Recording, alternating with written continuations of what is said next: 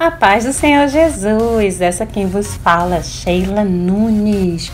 Hoje eu trago uma breve palavra de Deus para o seu coração. Fica conosco e receba sua bênção.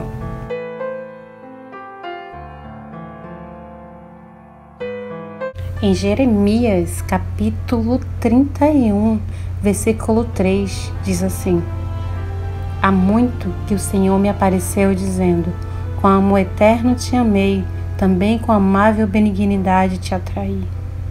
Nesse versículo podemos ver o Senhor expressando o seu amor para com seu povo. E hoje, com tantos escândalos que têm se aproximado do fim, a Bíblia já previa que haveria muitos escândalos, e com tantos escândalos que têm acontecido, temos visto o amor de muitos esfriando. E o pecado cada vez mais aumentando no mundo, na igreja, mas eu tenho uma palavra para você. Não deixe que o erro do outro comprometa sua intimidade com o Senhor. Porque o Senhor te ama. Foi Ele quem morreu por você. Foi Ele quem deu a sua vida por você. É a Ele que nós devemos temer.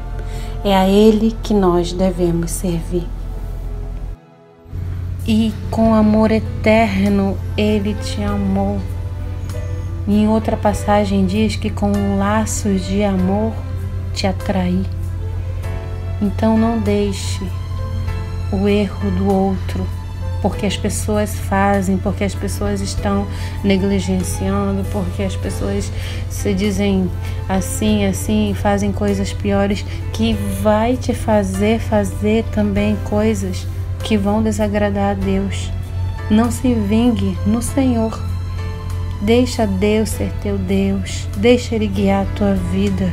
A Bíblia já previa que o amor de muitos ia se esfriar, mas que não seja em você, que você seja o remanescente.